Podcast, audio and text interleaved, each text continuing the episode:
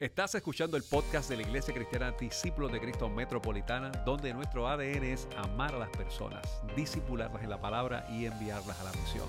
En este tiempo puedes continuar siguiéndonos a través de nuestra página de internet que es icdcmetro.com diagonal podcast.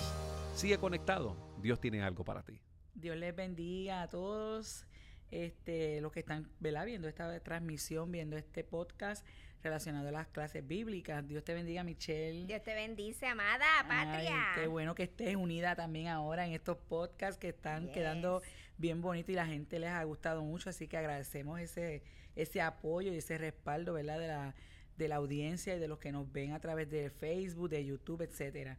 Pues mira, este Michelle, este, hemos estado trabajando, ¿verdad? Una serie de lecciones con relación a la ansiedad y en el caso de esta semana, pues es opuesta a la de la semana pasada. La semana pasada eran triángulos eh, tóxicos y esta semana es triángulos positivos. Así que vamos a ver, ¿verdad? Cómo, cómo esta, esta lección, ¿verdad? Nos va a ayudar a entender, ¿verdad? ¿Qué es esto de esos de triángulos positivos?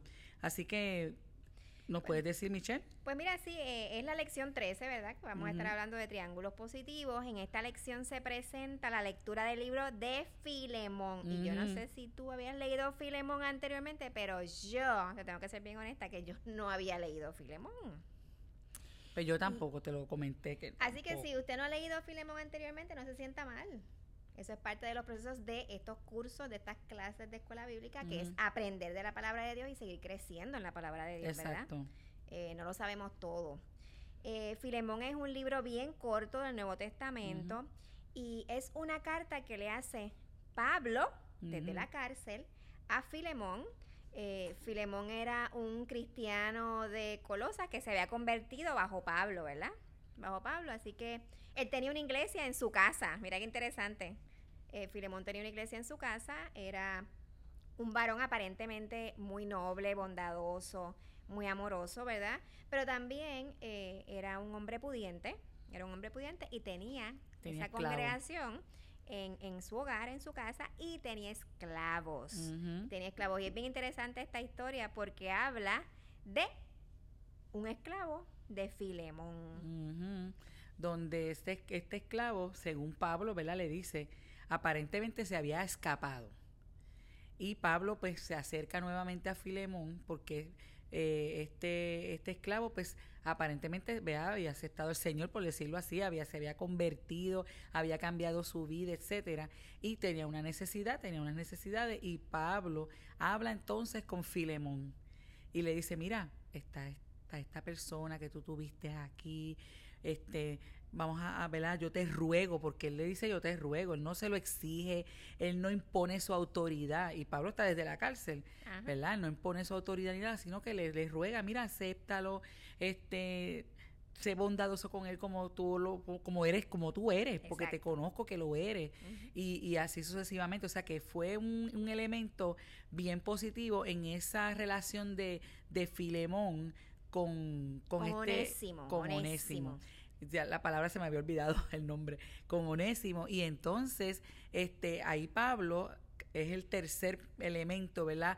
Que entonces decide, contrario a Herodes, decide ser positivo y hacer una, una, una, una unión, unir esos tres vértices de manera positiva y de manera, ¿verdad? Sin traer chismes, sin traer, mira, él hizo esto, deberías de, de matarlo o no lo aceptes en tu casa o él fue un traidor. La realidad es que cuando un esclavo se fuga de la casa de su amo, eh, su castigo es muerte en muchas ocasiones o eran castigos bien severos. Entonces, eh, eh, Onésimo, ¿verdad? Ese nombre tan fuerte, ¿verdad? Sin embargo, significa útil. Útil.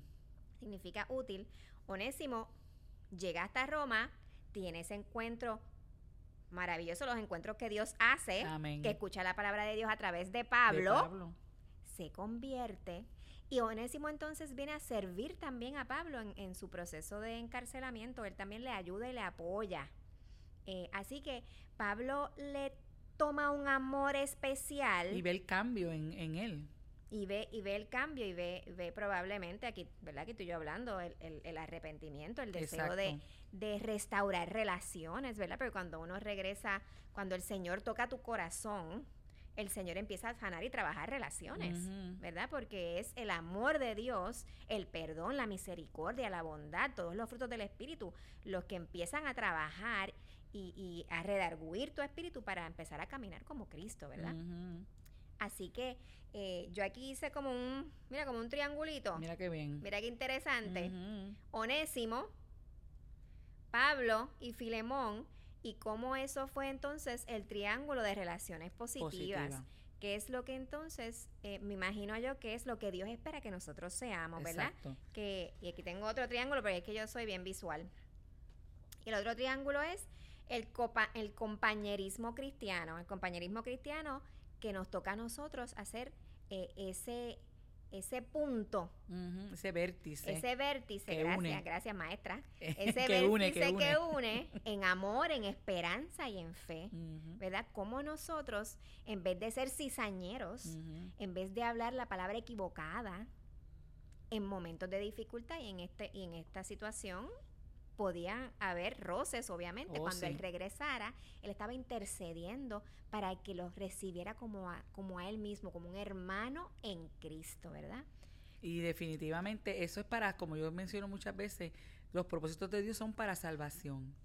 Y, y, ahí él restauró y salvó, ¿verdad? Esa relación que había entre Filemón y, su esclavo a través de, de, no, de no traer esa cizaña, de no traer esa negatividad que a veces nos llega cuando estamos dialogando entre, entre compañeros, entre hermanos inclusive de la iglesia, que a lo mejor hubo una relación, ¿verdad?, que está un poquito descuidada entre dos hermanos, pues uno podría ser ese enlace, ¿verdad? Y decirle, pero mira, pero pues tienes que entenderlo porque a lo mejor reaccionó de esa forma por esta situación, etcétera. Y, y uno poder ser esa, ese vértice que una esas otras dos personas en una relación ¿verdad? Que se restaure para, para la gloria de Dios y para el bien de esas personas también. Mira, cómo nuestras relaciones y respuestas, actitudes y reacciones pueden aportar a una relación tóxica o como nuestras respuestas, relaciones y actitudes pueden aportar a una relación positiva de amor, de perdón, de amistad, de compañerismo y más, ¿verdad? Y, y sobre todo de, de ser ejemplo de, de Cristo, ¿verdad? Eh, cómo nosotros como cristianos podemos ser ese enlace en esas relaciones para bendecir, para sanar, para restaurar, en vez de ser piedras de tropiezo, en vez de ser eh, cizaña, ¿verdad? Y ser unificadores. Ser, unificadores. ser pacificadores. y eso, a su vez, pues nos ayuda a, a mantener una salud integral no solamente en nosotros, sino en ese prójimo, porque posiblemente Onésimo a lo mejor estaba hasta ansioso, porque ¿qué, qué va a pasar? ¿Me, ¿Me, aceptará? ¿No me aceptará? Y Pablo, ¿verdad? Con esas palabras ahí positivas y de unión y de amor y de bondad, pues pudo restaurar, ¿verdad? Esa, esa relación entre ellos. Él hizo el camino, ¿verdad? Él hizo el camino, Hacia, hacia cuando Filemón lo recibiera, toda esa ansiedad que pudiese haber, ¿verdad? Eh, eh, menguara con esas palabras de amor, con esas palabras de perdón, con esas palabras de igualdad, porque no hay griego, no hay rico, no hay pobre para el Señor, todos somos hijos del Señor, ¿verdad? Todos somos iguales. Así que eh, una de las preguntas que nos debemos llevar, ¿verdad? Es cómo podemos fomentar triángulos positivos, ¿verdad? Esos triángulos positivos que nosotros seamos eh, diferentes, que seamos ejemplo, que seamos ese como vórtice. vértice. Vértice, gracias maestra. Ese vértice, ¿verdad? Que, que, hagamos esa unión en ese triángulo, que seamos de bendición, de perdón, eh, en esas relaciones, ¿verdad?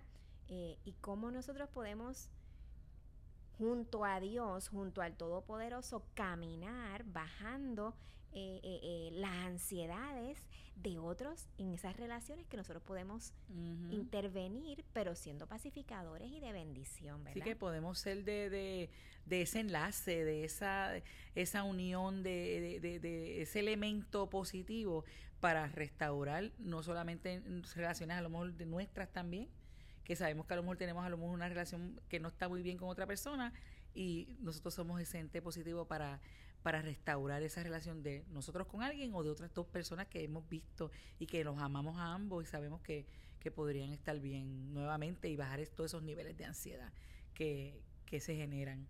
Qué chévere, pues amados y amadas, así que están invitados e invitadas a hablar de la palabra del Señor. Eso es así. Dios les bendiga. Gracias por escuchar el podcast de la Iglesia Cristiana Discípulos de Cristo Metropolitana. Te invitamos a que sigas conectado con nosotros en todas nuestras plataformas digitales en Facebook, Instagram, Twitter y YouTube. Y lo puedes hacer siempre a través de ICDC Metro. Dios te bendiga.